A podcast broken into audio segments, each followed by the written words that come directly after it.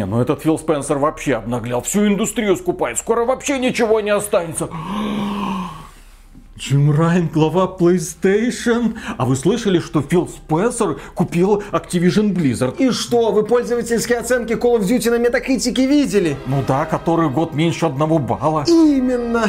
Это Blizzard, она ж уже давно СЖВ помойку скатилась. У нее то Warcraft 3 рефанды, то Diablo 2 Disconnect. Это, это ремастер игр 20-летней давности. Качество Blizzard, качество дна Blizzard.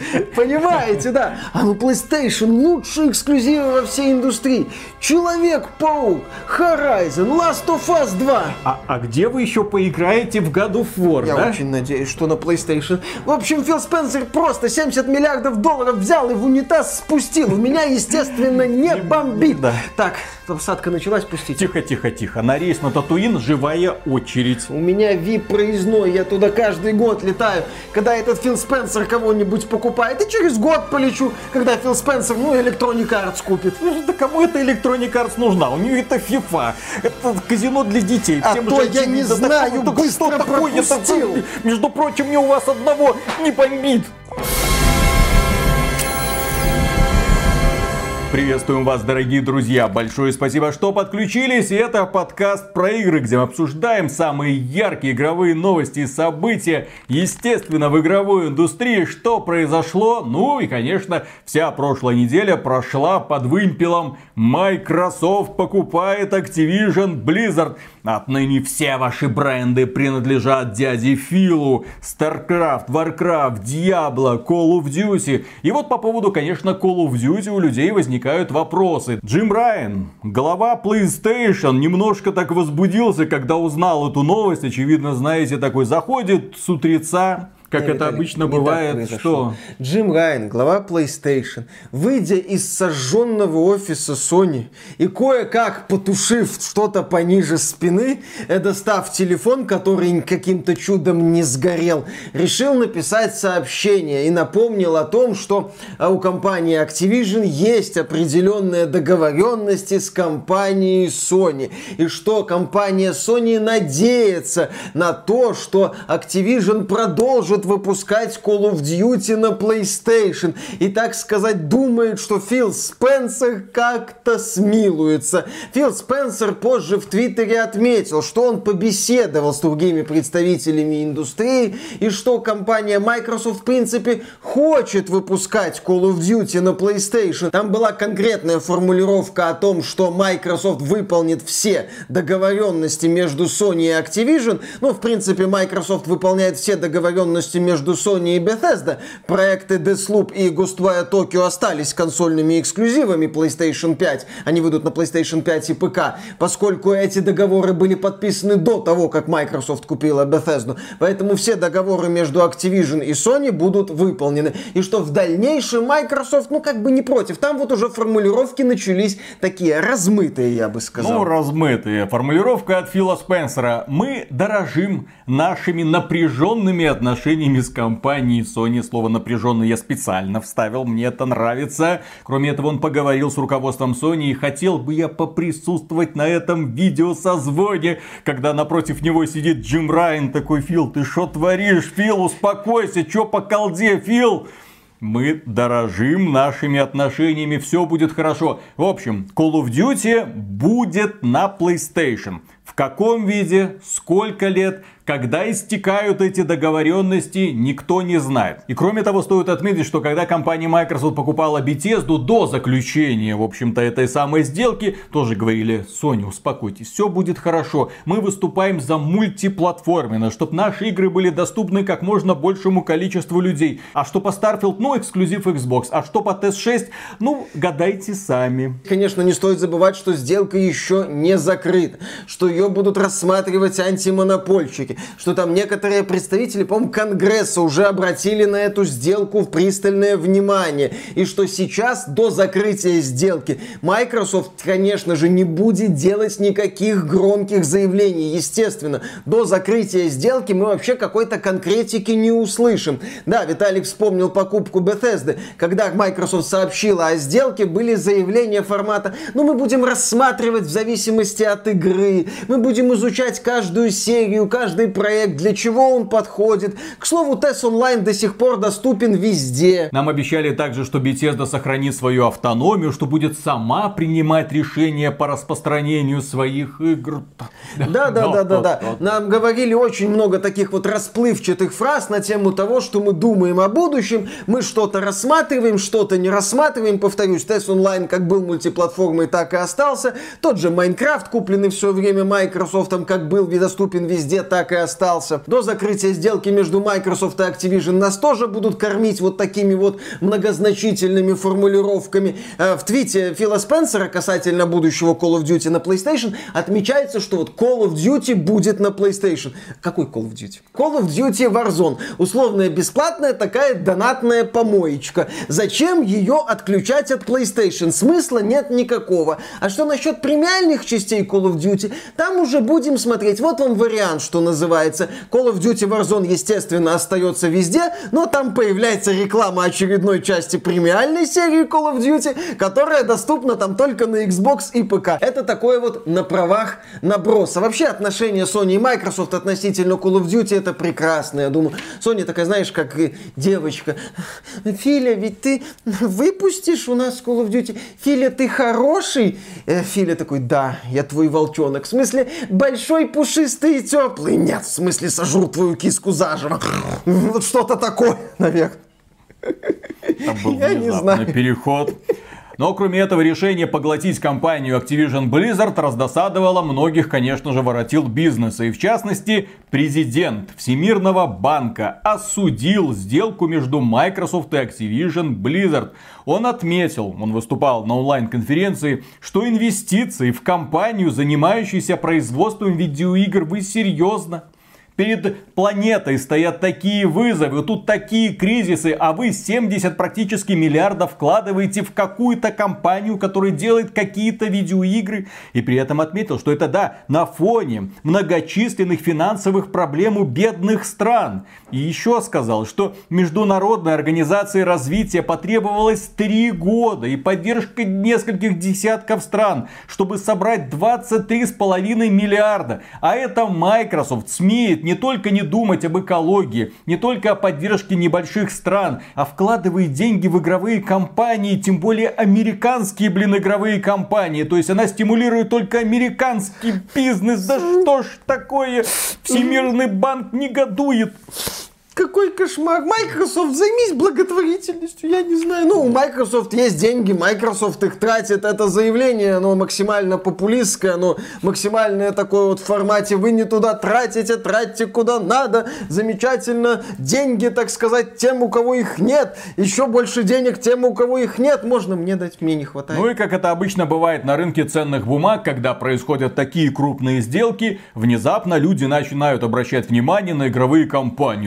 Ого! Так они оказываются вот сколько стоят. Ничего себе, наверное, это хорошая инвестиция. И акции практически всех игровых компаний единовременно подпрыгнули. А вдруг компания Microsoft захочет еще кого-нибудь приобрести. Более того, издание Financial Times уверено в том, что следующие на очереди на покупку находится компания Electronic Arts. Я не знаю, почему они так подумали, но вот есть у них такое предположение. Откуда такое предположение возникло? Потому что все крупные игровые компании, как мы уже не раз говорили, идут одной дорогой. Сначала они создают великолепные игры, на этих играх зарабатывают немыслимые деньги, потом скатываются в игры-сервисы, переходят на систему, когда у них все яйца в одной корзине, то есть когда все их финансовые отчеты зависят по сути от одного проекта, как бы он ни назывался, NBA 2K, FIFA или Call of Duty, потом происходит внезапный спад, но если люди вдруг охладеют, да, ну случается такое, и тебе рассчитывать больше не на что. И ты со всеми своими брендами оказываешься, да, на торгах. Приходит Фил такой, так, ну, вот у этого что-то с зубами, вот это что-то не подкачано. О, ну вот этот вот Activision Blizzard вроде еще ничего, еще на, на ногах вроде стоит, беру его. Это вроде тоже ничего. Это, ты посмотри на эту скотину, ну что это такое, ну за это много не дашь. Все, и уходит недовольный. И при этом аналитики отмечают, что когда подпрыгнули акции всех крупных игровых компаний, с акциями CD Projekt что-то произошло, потому что акции подпрыгнули, а потом опа, резко сразу упали. И аналитик отмечает, что от акций CD Projekt надо избавляться. Фактически да, это загнанная лошадь. С этого киберпанка 2077 они уже ничего не вытянут. Не рассчитывайте на Никсген версии этих самых Ведьмаков и Киберпанков. Ближайших каких-то перспектив у компании CD Projekt нет. Это все, ребята, можно эту тему закрывать. Не надо даже напрягаться. Одновременно с этим Фил Спенсер, который сейчас уже возглавляет Microsoft Gaming подразделение, то есть он уже не просто вице-президент чего-то там, нет, это глава Microsoft Gaming, вот этого огромного направления, которое включает в себя не только Xbox, а уже получается и Bethesda, и Activision Blizzard, то есть такой царь. И Фил Спенсер сейчас дает многочисленные интервью, и в одном из разговоров он отметил, что больше всего боялся, что Activision Blizzard достанется какому-нибудь технологическому гиганту, который не разбирается разбирается в играх. Ну, и он там приводил в пример, говорит, вот Nintendo прекрасно чувствует себя на игровом рынке, отлично выпускает проекты. Sony то же самое, великолепная чуйка. Или там Valve, замечательно. Если бы какой-нибудь из этих компаний досталось Activision Blizzard, говорит, я бы даже не переживал. А если бы, вот представьте себе, а если бы эту компанию купил какой-нибудь Facebook, что бы с этим всем стало? Все бы StarCraft и Warcraft начали делать для VR-очков. А если бы эту компанию купила Amazon? О, вы себе только представьте, они даже New World сделать нормально не смогли. А под их тяжелым задом высидеть новые проекты не получится. Он их просто раздавит к чертовой матери. Поэтому вот он так переживал за Activision Blizzard, что она попадет не в те руки, что взял вот просто и купил. Молодец. И не смог удержаться, понял, что он должен наконец-то спасти индустрию. А если бы Activision Blizzard купила корпорация Amazon, то Фил Спенсер полетел бы в космос на своей тяге. Ему бы ракета Джеффа Безоса даже бы не понадобилось вообще. Ну, это такое заявление категории «Не жалеете вы себя, Фил Спенсерович. Все об игровой индустрии думаете». Да, и вот в интервью Вашингтон Пост он отдельно отметил, что, ребята, у Activision же Blizzard столько классных брендов, которые ждали моего появления. И вот сейчас я открыт для разговоров с разработчиками. Если ко мне будут приходить теперь коллективы из Activision Blizzard и говорить, товарищ, мы хотим King's Quest возродить, или там Guitar Hero, или даже Hexen, я их внимательно выслушаю. И вежливо пошлю. О, извините, этой фразы не было.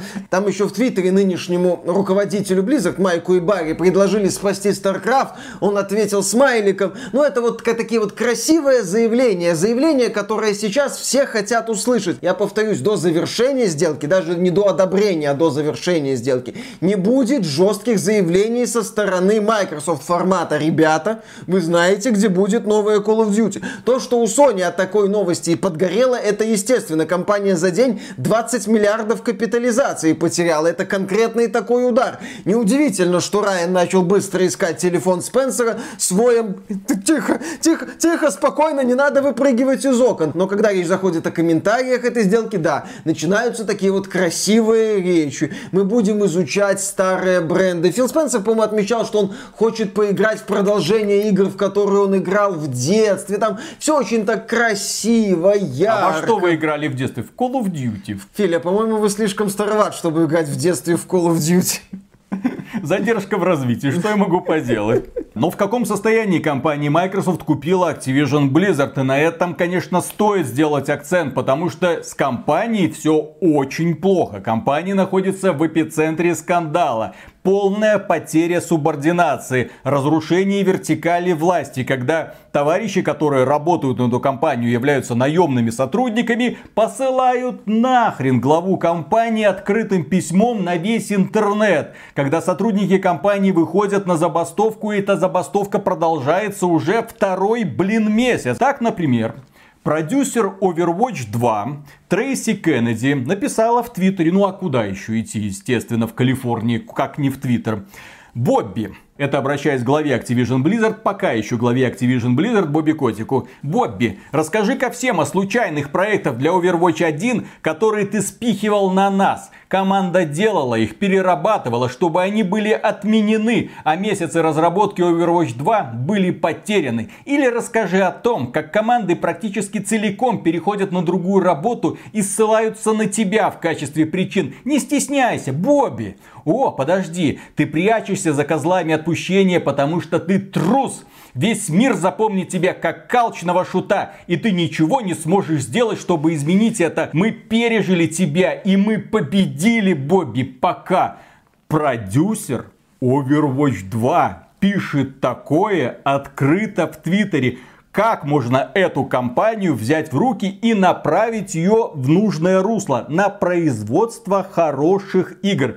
И кроме того, стоит отметить, что Бобби Котик, он, возможно, пока еще руководитель Activision Blizzard, но он будет руководить компанией до заключения сделки, как минимум год. При условии, что сделку одобрят. При условии, Там что могут сделку быть одобрят. интересные варианты. Мне интересно, вот эта вот продюсерка, которая пережила Бобби Котика в Blizzard, она когда в этот Blizzard пришла? До слияния Activision Blizzard или, может быть, чуть позже? Какое ее влияние на игры от Activision Blizzard? Какой ее вклад во все это? Очень интересно было бы посмотреть, потому что заявление прекрасное, вот такое пламенное, прям, ух, этот Бобби Котик, мы ему показали, Бобби Котик, пересчитывая деньги, да, вы мне показали. И смотря на потенциальные выплаты, которые он получит в случае заключения сделки, на все деньги ему показали. И да, это показатель ситуации в компании, показатель культуры в компании, показатель того, как в компании вообще относятся к некоторым процессам,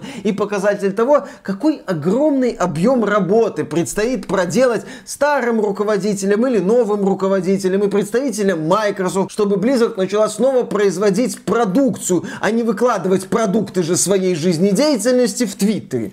Кроме этого, сотрудники Raven Software, отдел тестирования уже шестую неделю выходит на забастовки. Не выходит на работу, а выходит на забастовки с плакатиками, с призывами наконец-то начать с ними разговаривать. Потому что там случился неприятный инцидент. Пришли ребята, которые сказали, так, вот этого уволить, этого оставить, это уволить, этого оставить. Мы что-то сделали не так, мы плохие сотрудники. Нет, ну понимаете, у нас сокращение кадров, нужно э, сэкономить ресурсы. И ребята, не понимая, за что их увольняют вообще и понимая, что в следующий раз могут прийти на тебя вот так вот пальцем показать, вышли на забастовки. При этом стоит отметить, это не первый раз в Activision Blizzard, когда случаются такие вот внезапные увольнения. Не так давно компания Activision Blizzard уволила нахрен 800 человек. 800. Опа! Без объяснений. И люди из Blizzard говорили, что это была страшная ситуация, когда вот приходишь в офис и не знаешь, ты уйдешь оттуда с картонной коробкой или все-таки без нее. Ну, с картонной коробкой и всеми своими вещами, естественно. Или все-таки поедешь домой, все еще сохранив работу.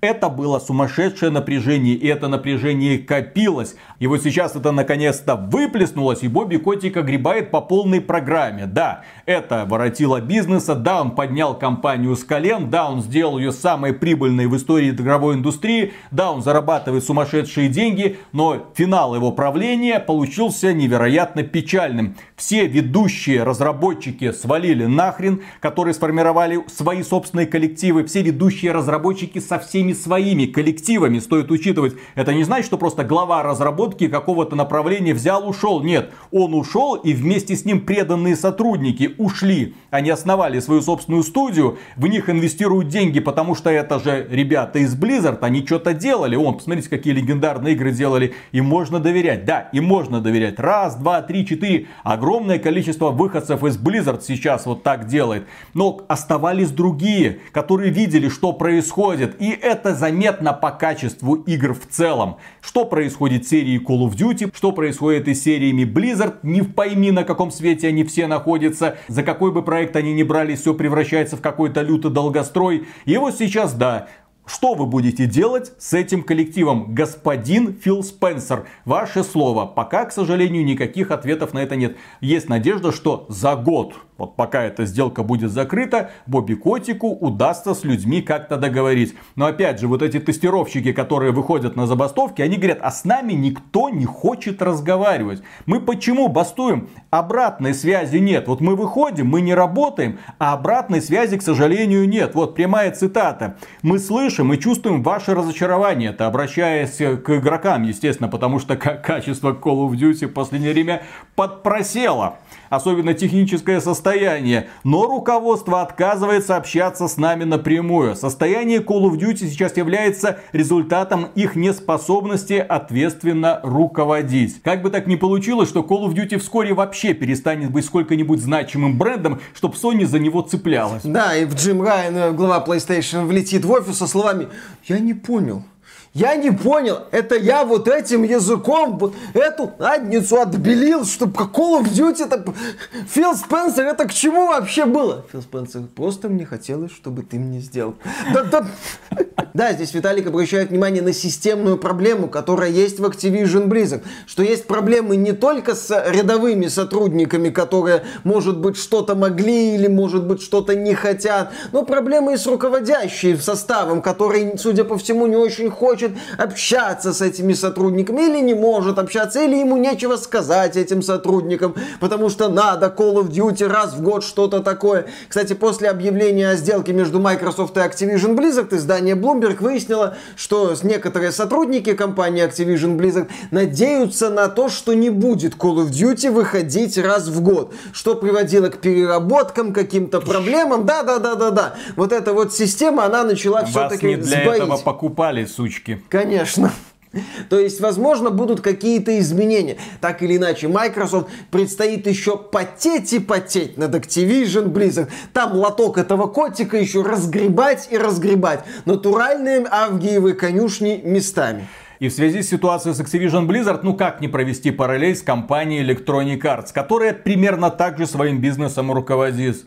Казалось бы, что такого сделать новую часть Battlefield по отработанной схеме, не внося никаких грубых корректировок, просто в соответствии с новыми стандартами графического, извините, качества. У вас новая консоль, нового поколения, сделайте нам новую версию Battlefield 4, ничего не ломайте, что могло пойти не так. Но внезапно оказывается, что все идет не так. Что случилось с компанией BioWare? Выпускала прекрасные игры раз, два, три, четыре, пять, а потом э, раз говно, два говно, три говно, и мы уже который год не слышим от компании ничего. Ну, иногда нам показывают на разных мероприятиях какие-то веселые картинки. Вот это Mass Effect, вот это новый Dragon Age. А вот вам CG-ролик, который сделала какая-то студия, вдохнула в вас надежду. Фанаты, верьте, мы что-то там делаем. При этом, еще раз отмечу, в самой BioWare уже очень осталось мало людей, которые создавали те самые легендарные игры. Одним из этих людей является Марк Дара, который в интервью выступил и сказал, что, когда его спросили по вот эту вот магию BioWare,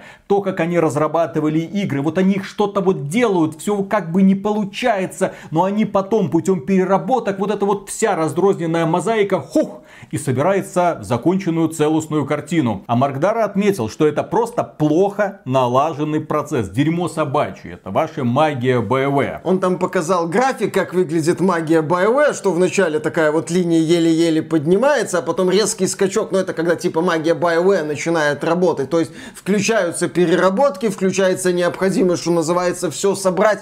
Насчет магии BioWare, с одной стороны, Марк Дара прав, это действительно проблемы с организацией процесса. Это действительно ситуация, когда разработчики что-то пытаются, потом все, дедлайн, надо, что называется, либо порваться, либо умереть, и вот им приходится рваться максимально на работе, что, естественно, не очень хорошо для сотрудников. Но когда мы говорим о судьбе BioWare, всегда стоит помнить о том, что до того, как BioWare влилась в Electronic Arts, они выпускали игры стабильно, но не прям очень-очень-очень часто, не чистили. У них был Knights of the Old Republic, Jade Empire, Mass Effect. Наблюдалось такое вот последовательное развитие. А потом Mass Effect 2, Dragon Age Origins, Mass Effect 3, Dragon Age Inquisition, Star Wars The Old Republic, массовая ролевая игра. Да, конечно, и кроме этого, тут у нас Mass Effect Andromeda, и, конечно же, у нас Тамадзим. Плюс еще несколько отмененных проектов было, которые они представляли на E3, когда это E3 еще проводилось.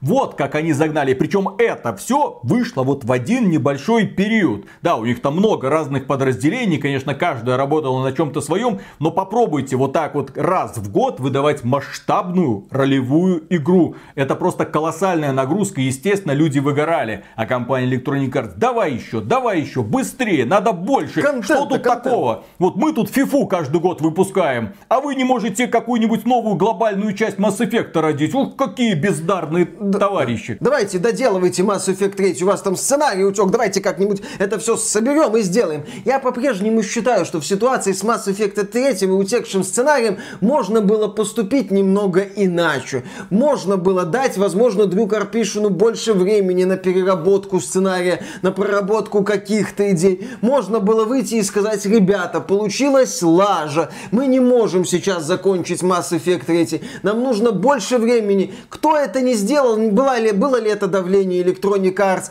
считал ли менеджмент BioWare, что надо срочно доделывать. Я слышал информацию, что там Кейси Хадсон в определенный момент преисполнился величием. Кейси Хадсон это глава разработчиков первого Mass Effect и один из ведущих разработчиков Star Wars Knights of the Old Republic. То есть он там величием преисполнился и начал гнать есть все это. Что? Ну, с одной стороны, есть за что, с другой стороны, может, надо было как-то более аккуратно себя вести в той ситуации. То есть это всегда вот есть моменты, когда мы смотрим на выгорающие студии, на студии, которые теряют некогда свое величие. Мы, скорее всего, там обнаружим вот это вот желание именно фигачить контент в каких-то нездоровых масштабах. И когда ты фигачишь контент вот в этих нездоровых масштабах, рано или поздно начинает это все ломаться. Поскольку создатели, особенно ведущие разработчики, не могут бесконечно давать какой-то супер крутой результат. Это неизбежно, он будет ломаться и сыпаться. И ведущие разработчики начнут уходить, на их место могут приходить те, кто плохо в этом понимает. И дальше вот это вот падение начинается уже неконтролируемое. Да, и в связи с падением поговорим сейчас о разработчиках из компании IO Interactive,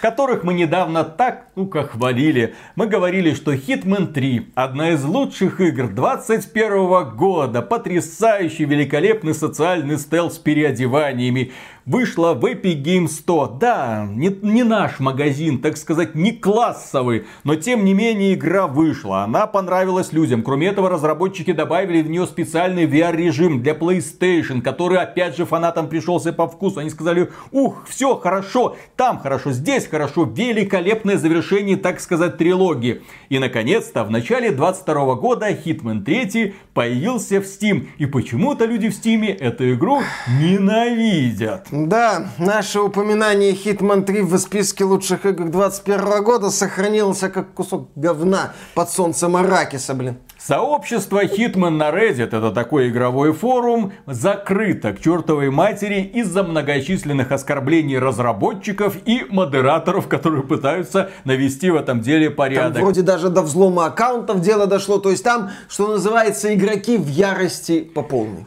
Люди в Стиме яростно критикуют эту игру и говорят, что, что они могли поломать, что пошло не так. Цена. Разработчики из Interactive независимая компания, которую не ограничивает никакой злобный гигант типа компании Square Enix или там Warner Bros. Они именно с ними сотрудничали, выпуская первого Хитмана и второго Хитмана. Вот они вышли и сами выпустили игру и повесили следующие ценники в России. Имеется в виду в России. Сколько игра стоит? Стандартное издание 2700 рублей на игру, которая вышла год назад. Делюксовое издание 4000 рублей. И какое-то специальное издание за всю трилогию со всеми там дополнениями 4300 рублей. При этом на тот момент, когда игра появилась в Стиме, она в Epic Games 100 стоила в два раза дешевле. Плюс там же еще есть всякие платные дополнения первого года, еще там какое-то дополнение. Там по-хорошему, да, нужно в традициях Ubisoft и Electronic Arts памятку выкладывать, какое издание тебе надо купить, чтобы получить весь контент или там базовый контент, но с какими-то дополнениями. То есть студия его Interactive здесь решила изобразить крупное издательство. И насчет вот этой вот ситуации с Хитманом, это на самом деле показательный момент, и момент, который поймут, например, например, поклонники Destiny 2, когда компания Bungie вырвалась из цепких лап вот этого Бобби Котика, развелась с Activision, наконец-то отправилась в свободное плавание и тоже начала охреневать и с монетизацией, и с поддержкой игры, и у проекта было далеко не все гладко. Оказалось, что Activision не была каким-то темным властелином, который все время мешал Банжи. Оказалось, что Банжи и сама прекрасно справляется с тем, чтобы ей все время что-то мешало. Не знаю, танцуют они, наверное, не очень хорошо. И вот то же самое со студией O Interactive. Не обязательно, чтобы у какой-нибудь независимой студии был крупный, бесконечно жадный издатель. Независимые студии прекрасно могут быть бесконечно жадными без участия стороннего издательства. И это на моей памяти впервые, когда игра, возвращаясь из ада Epic Games Store, и вот, наконец-то она в Стиме, наконец-то доступна всем нам, можно ее спокойно купить, огребала столько негатива. Никогда такого не было. Вот были хорошие эксклюзивы у Epic Games Store, которые потом возвращались в Steam, и люди их оценивали, замечательно оценивали. Взять тот же самый Хейдис, например.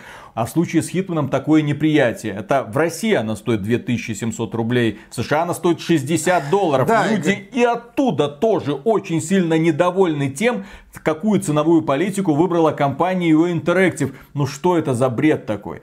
Это все еще замечательная игра. И год назад, когда она вышла в ЕГС, когда не было таких скандалов, это была все еще замечательная игра. Но, на мой взгляд, очень недальновидно было для руководства компании, выходя в Стиме, такую подлянку просто своим фанатам сделать. Они потом исправились. Они исправились. Вы себе не представляете, они в Epic Game Store повысили цену. Теперь и там она стоит 2700 рублей. Молодцы! Вы выпускаете игру годичной давности. При этом делаете стандартные издания за полную стоимость. При этом обмазываете это все дополнениями, премиальными изданиями, платными дополнениями, естественно. Еще какими-то такими вот странными вещами. Более того, на ПК VR-режим работает отвратительно. Он там сделан из рук вон плохо. Что тоже такой жирный минус. Да, наш автор Джордж Петрович, который специализируется на VR VR-играх, он говорит, ну это просто невозможно. Как игра, которая прекрасно выглядела на PlayStation 4 Pro, когда ее запускаешь в PlayStation VR, вот в этом вот шлеме от компании Sony, она выглядит там лучше, и играется лучше, и управление точнее, чем на ПК с топовыми характеристиками в топовом, блин, шлеме. Как такое возможно, блин? Почему перед глазами мути, почему плохо отслеживаются движения? Ну, такого просто себе представить невозможно. Но вот такой вот сюрприз компания нам приготовила. А еще один сюрприз нам приготовили разработчики Stalker 2. Опять? Ну, Снова? Ну как, на прошлой неделе они перенесли игру, да, ну бывает. Они сказали, что ну не справляются к апрелю, извините, выйдут 8 декабря, посмотрим. Мы сказали, да, в общем-то, повторили те мысли, которые мы выражали еще в августе 2021 года, потому что есть такие люди, как инсайдеры, которые находятся внутри процесса разработки и делятся не самыми светлыми новостями о том, как это все устроено в GSC Game World. Но кроме нас в YouTube есть другие игровые каналы внезапно. Оказывается, прикиньте. Да. Например, русский портал XGTV, как он сообщает, пообщался тоже с инсайдерами, которые повторили практически нашу информацию о какой-то безобразной текучке кадров, о том, что финальной версии концепта не было там до середины 2020 года, о том, что набирают новичков, которые не имеют представления о том, что это за проект, о том, что переход на Unreal Engine 5, да, он оказался немного болезненным, многие вещи приходится переделывать. И, в общем, товарищи пришли к логическому выводу, что, скорее всего, игру в 2022 году мы не увидим. Возможно, выход перейдет на 23 год. Но у компании GSC Game World есть такие специальные люди, как менеджеры по связям с общественностью. И один из них, Маккалей Калкин, окей, заявил следующее. Сталкер – это мой дом. Если вы попытаетесь влезть в мой дом, я с вами знаете, что сделаю? Вы видели один? Видели вы, я с вами вот это все сделаю. Если честно, вообще странно, что кто-то еще верит в такое, ну там всяким блогерам, которые что-то там делают, какие-то информацию там добывают, о чем-то там рассказывают людям. Бесполезно. Я бы рекомендовал не обращать внимания на подобного рода информацию. В ней нет ничего, что хоть теоретически могло соответствовать правде. Это просто кликбейт заголовок с ложью, которую можно опровергнуть сразу, здесь и сейчас. Ну, давай. Ну, покажите, расскажите что-нибудь, ну, геймплейную демонстрацию, там, ну, как-то что-нибудь, ну, кроме картинок каких-нибудь, да, нет, ну, ладно. Нет, вся информация в ролике не является действительностью, хорошо.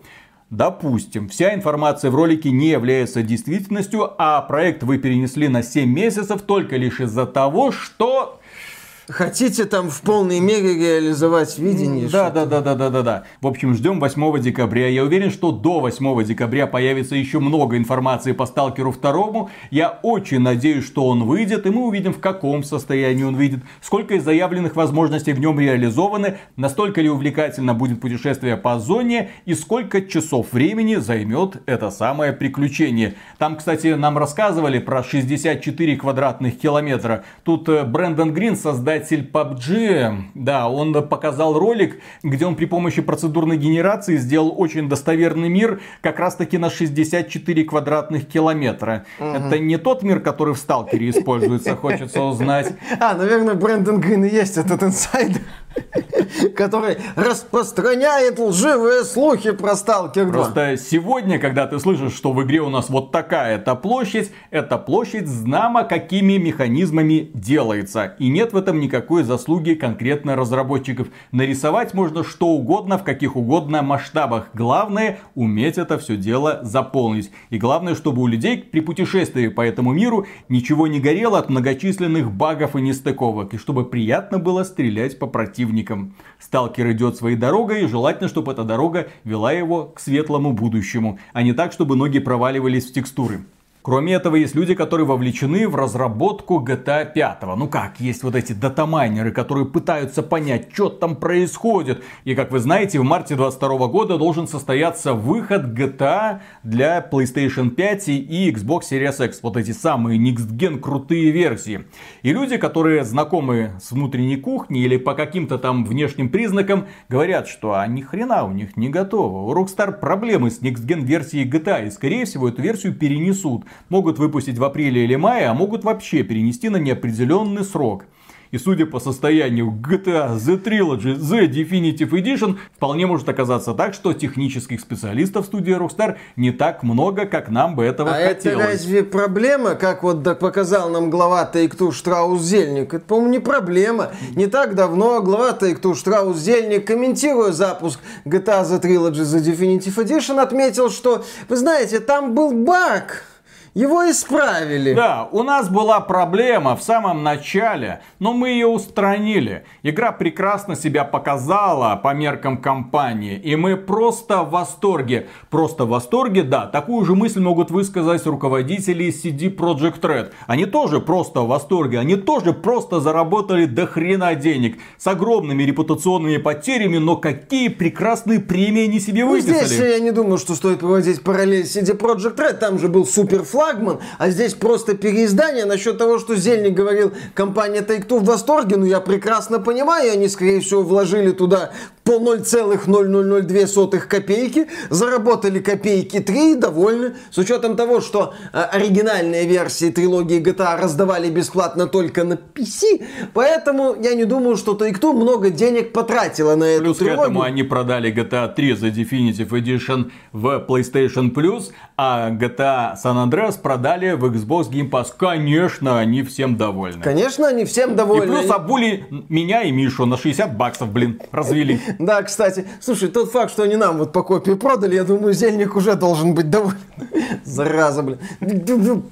Как так можно? Тут-то принципиально соотношение затраты и доходы. А глядя на GTA Trilogy, там затрат, по-моему, не было. Там взяли нейронку, прогнали через нее игру и получили, что называется, то, что получили. Хавайте 60 долларов, блин. А, на ПК же еще игра была доступна только в Rockstar Games Launcher, то есть им не приходилось делиться, да, цен. без региональных цен, не надо было делиться грабительскими 30% с Габеном. Все замечательно, все хорошо, лохов обули, все получилось замечательно. Да, Тим Свини, когда запускал свой магазин, он как раз говорил, что это позволит издателям зарабатывать больше, и, конечно же, это отразится на качестве игр.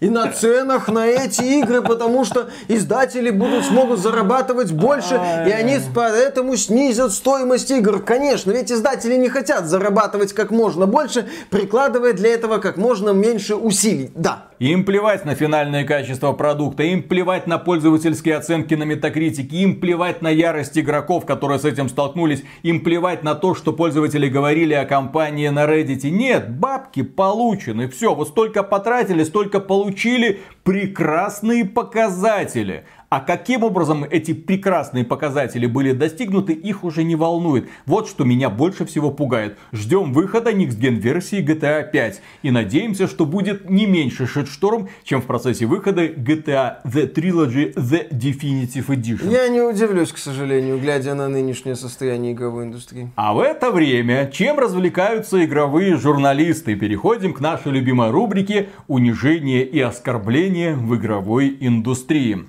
Издание The Gamer опубликовало прекрасную превью игры под названием Сифу. Там восточное единоборство, китаец против других китайцев. В общем, очень красиво все это дело выглядит. Это инди-игра, которая является PlayStation эксклюзивом.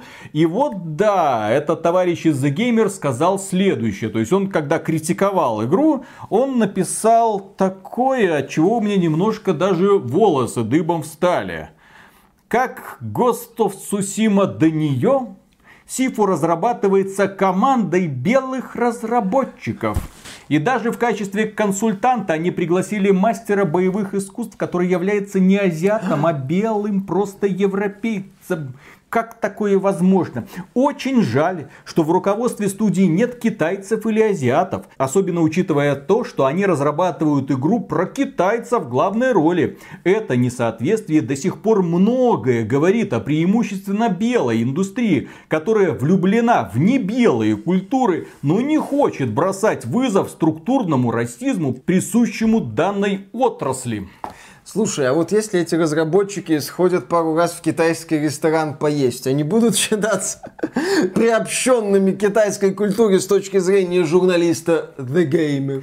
Я думаю, что американским журналистам очень сложно будет объяснить, но в Европе, а разработчики здесь конкретно из Франции, бывает очень сложно найти кого-нибудь помимо французов, если ты хочешь организовать собственную студию разработки. Нет, ну там можно найти ну, представителей. Ну прям нужно искать. Нет, почему? Там вроде как можно без проблем найти представителей там арабских наций. Ну возможно они там и есть, мы ж не знаем. Ну мы этого точно не знаем, да, вот этот раз. Но это ж свои ребята. Но но они ж не китайцы. Естественно, но, возможно, там с китайцами все не очень как хорошо. Как арабам не стыдно за то, что они не китайцы, я до сих пор не понимаю. Да, если мы будем идти все дальше на восток, то там мы будем натыкаться на все более монолитные нации, где бывает непросто найти представителя, допустим, африканской а расы. потом внезапно журналисты издания The Gamer обнаружат, что в Китае игры разрабатываются китайцами, в Корее корейцами,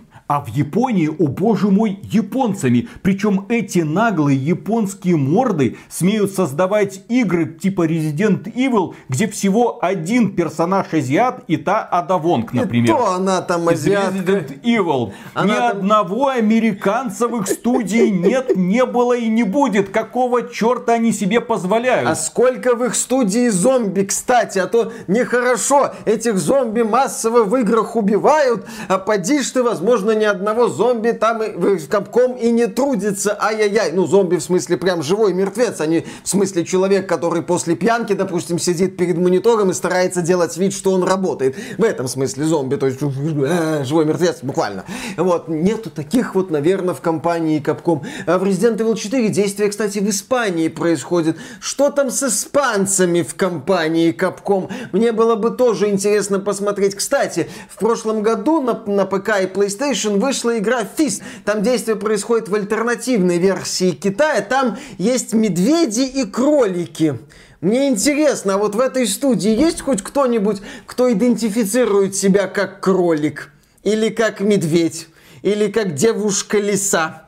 тоже было бы интересно посмотреть. В свое время, помнишь, была забавная ситуация, когда э, критиковали проект This Land is My Land, где игрокам отвозится роль индейца, и проект разрабатывала студия из Украины. И там говорилось, как так-то не нашли ни одного индейца, как они смеют. Вот это вот, да, забавная политика относительно того, что ты имеешь право создавать игру только что, только про себя, у меня вопрос, как вот эта вот статья этого автора прошла редактуру. Потому что вот это все должен отслеживать редактор, который, прочитав это, должен был покрутить пальцем у виска и сказать, что ты несешь, блин. И привести ему много, много, очень много доводов. Но, Там к сожалению... такие же.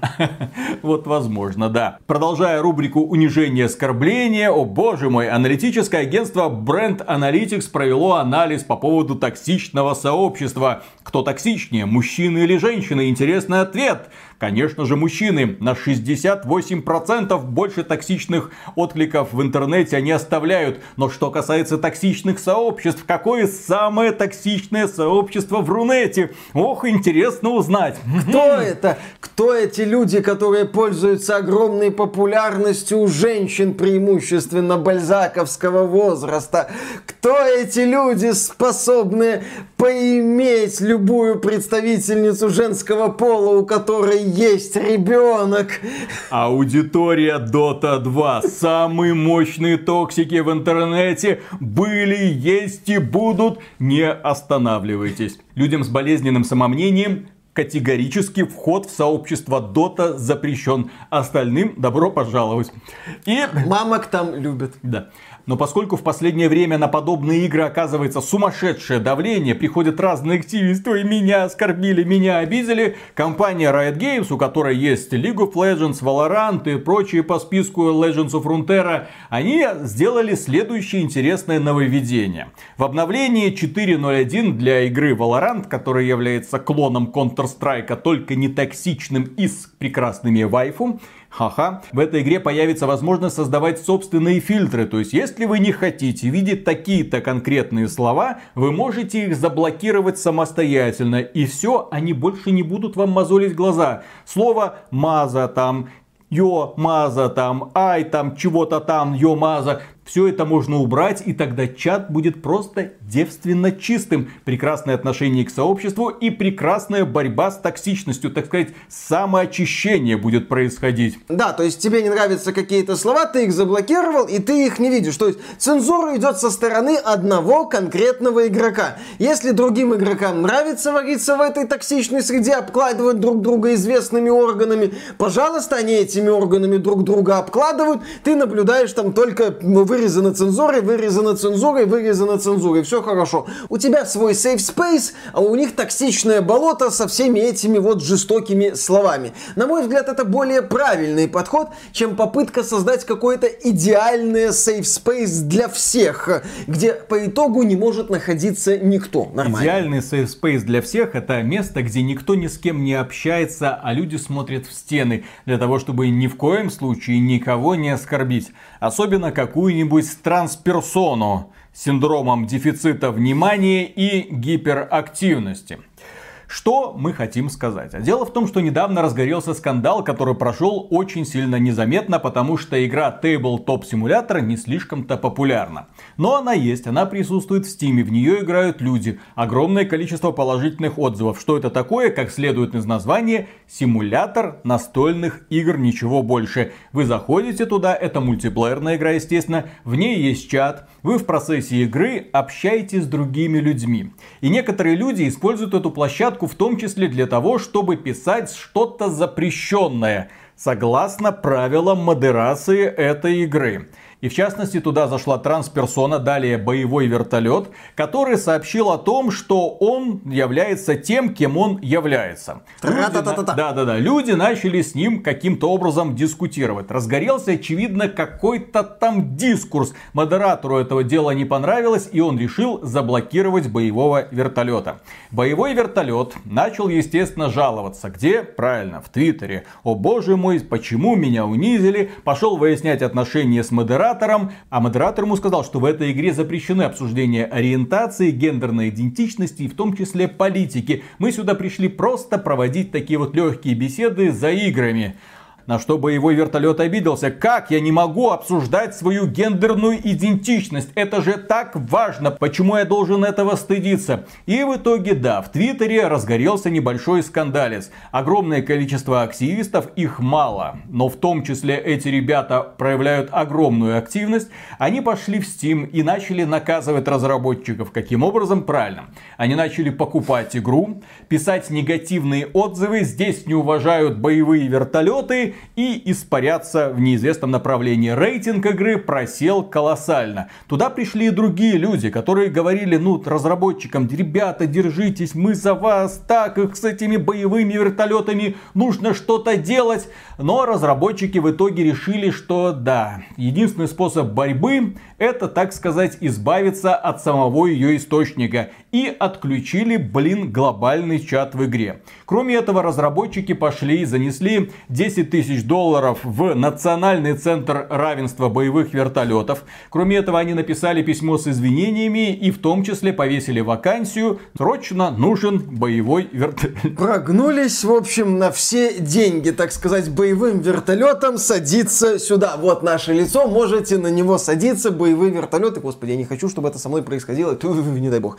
Вот, то есть такая вот ситуация произошла. Да, но кто здесь пострадал? Игроки в Tabletop симулятор, которые остались без глобального чата, потому что какому-то боевому вертолету показалось, что его в этом глобальном чате угнетают. Вот теперь в этом чате никого не угнетают, потому что нет чата, нет чата, нет угнетения. Замечательно. А ирония ситуации заключается в том, что разработчики, да, сильно пострадали, рейтинг игры просел, и даже после того, как они принесли извинения, перевели 10 тысяч долларов, все равно активисты продолжают покупать игру и писать негативные как, комментарии. Как неожиданно, как это так? Это что ж получается, что если ты потакаешь активистам, активисты все равно продолжают тебя мочить? Ничего Никогда себе. такого ж не было. Активисты же чем известны, что ты им говоришь, извините, тупанул, они сразу останавливаются они не продолжают тебя в грязь втаптывать. Нет, что вы. И самое смешное, что виновник проблемы, из-за которого все разгорелось, по сути, одного человека забанили за то, что он в чате слишком много шумел по поводу своей гендерной идентичности, он сказал, меня эта игра, да, вводит в депрессию, я больше в нее никогда не вернусь. При этом пострадали абсолютно все, а игроки лишились важной, наверное, составляющей, которая им, вероятно, нравилась. По крайней мере, блин, не мешала. И сейчас разработчикам приходит с обеих сторон. С одной стороны, активисты продолжают давить, ну как так, тут не уважают. А с другой стороны, игроки, которые, э, верните глобальный чат, вы чё Какого хрена? Да, поэтому я считаю, в этой ситуации разработчикам не надо было прогибаться. В принципе, под активистами не стоит прогибаться. Достаточно их некоторое время игнорировать, и они на следующий же день найдут новый повод оскорбиться и пойдут дальше, кого-нибудь пытаться отменить. А если вы начнете под них прогибаться, то все больше и больше и больше на вас будет оказываться давление, потому что им никогда недостаточно. У них задача найти вот эту вот точку болевую и начать ее расковыривать. А если у них расковырять это не получается, то все, они быстро к этому теряют интерес. В свое время что на разработчика Factorio пытались наехать, что он советовал курсы по программированию от человека, который поддерживает Трампа. На что разработчик Factorio сказал, да идите вы по известному адресу и ушел. Ну, Дальше делать свои. Понимаешь, у разработчика Factorio была сумасшедшая армия преданных фанатов, которые всех этих активистов, которые там попробовали бурлеть, послали по известному адресу. А здесь разработчики что-то как-то не увидели поддержку. А, чё, а где под... а почему люди пытались их поддерживать, а потом они прогнулись и теперь огребают с двух сторон. Молодцы. И кто еще молодец? Кто еще отличился на прошедшей неделе, так это Министерство спорта Российской Федерации, которое опубликовало программу подготовки для кибератлетов. И это, конечно, вызывает сумасшедшую улыбку. Да, это киберспорт, это официальный вид спорта в Российской Федерации. Но вы не можете просто хорошо играть, чтобы считаться хорошим кибератлетом. Вы должны доказать, что вы еще и на тренировочном поле чего-то стоите. Поэтому есть специальные нормативы, которые должны выполнять люди, которые претендуют на какие-то высшие награды в киберспорте в России, по крайней мере в России. Примеру, кибератлет должен пробежать 100-метровку где-то за 14,4 секунды. 3 километра нужно уметь пробегать за 15 минут. 25 приседаний нужно делать за 1 минуту без остановок. И 33 упражнения на пресс за 1 минуту. Знаешь, как процесс проходил принятия этих нормативов? Какая фраза там точно была во время обсуждения вот этого вот принятия нормативов?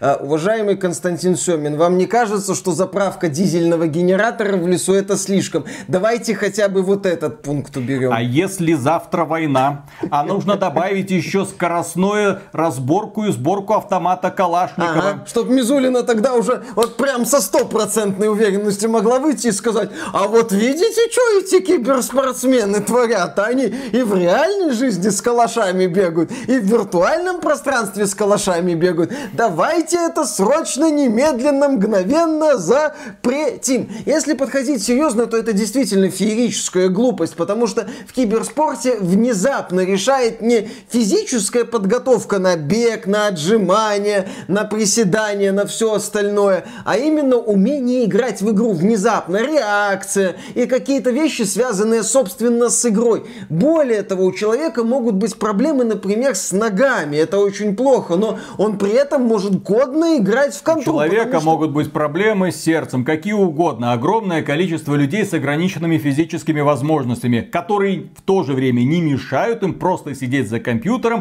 и на профессиональном уровне играть. Но этот человек не может войти, так сказать, в большой спорт, потому что он не соответствует. Интересно, вот эти все нормативы шахматисты тоже должны выполнять? вроде как примерно одного уровня нагрузки. Уже сидим и чего-то там делаем, много думаем. Иногда не очень много думаем. Иногда просто много кричим в микрофон на своих оппонентов или на своих коллег, или на всех разом. Да, то есть вот эта вот идея, она выглядит максимально чужеродно применительно к киберспорту.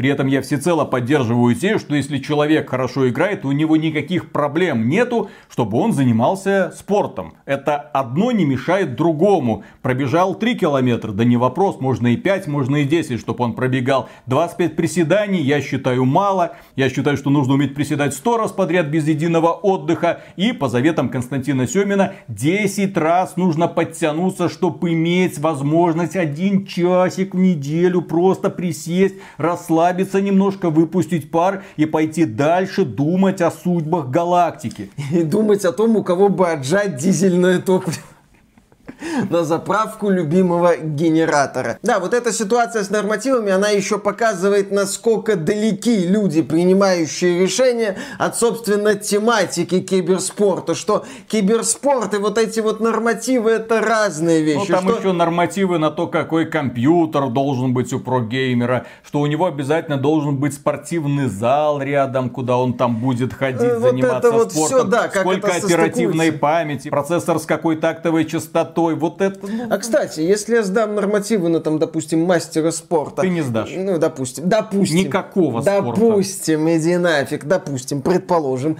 Ну, хорошо, вот если ты сдашь, ты сможешь прийти с корочкой там мастера спорта и сказать, а дайте мне 3080, у меня контракт тормозит.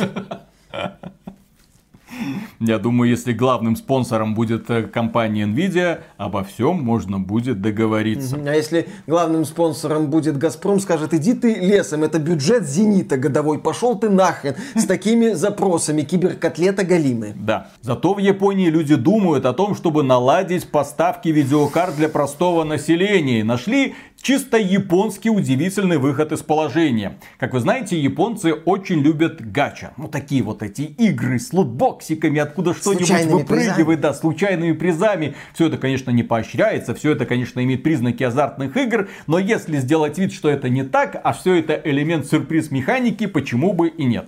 Есть такая проблема в мире, как дефицит видеокарт.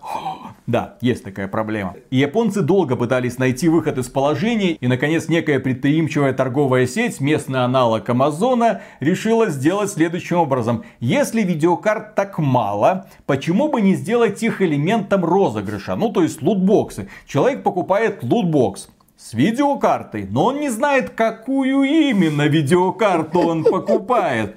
Есть двухпроцентная вероятность, что он получит GeForce 30 серии но скорее всего он получит что-то другое. В любом случае, что бы он ни получил, это будет полностью работоспособная видеокарта. Хрен знает какого поколения, он не уйдет обиженным. Но вот такой вот интересный способ. Интересно, а если бы в этих лутбоксах были вайфу, что было бы ценнее получить, вайфу или видеокарту 30 серии? Один лутбокс в переводе на рубли стоит 10 тысяч. Ну, в принципе, можно 10 круток сделать. Шансом получить какой-нибудь 30-50. Да, за 100 тысяч.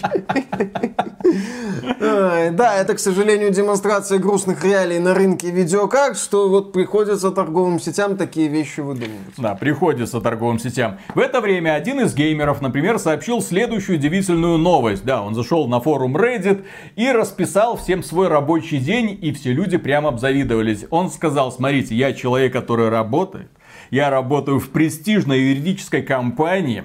Я занимаю должность IT-специалиста. И мои обязанности это обработка цифровых доказательств, которые работодатель потом использует в судебных процессах. И пока я ходил на работу, это было для меня мучение, потому что ну что там делать? Пришел на работу, за 5 минут все сделал, а потом изображая активность. Но потом случилось благо. Пандемия, удаленка, сижу целыми днями дома, написал специальный скрипт, который в автомате делает всю мою работу. Я потом за 10 минут проверяю, что он там нагородил, отправляю заказчику, все, все остальное время просто сижу и играю.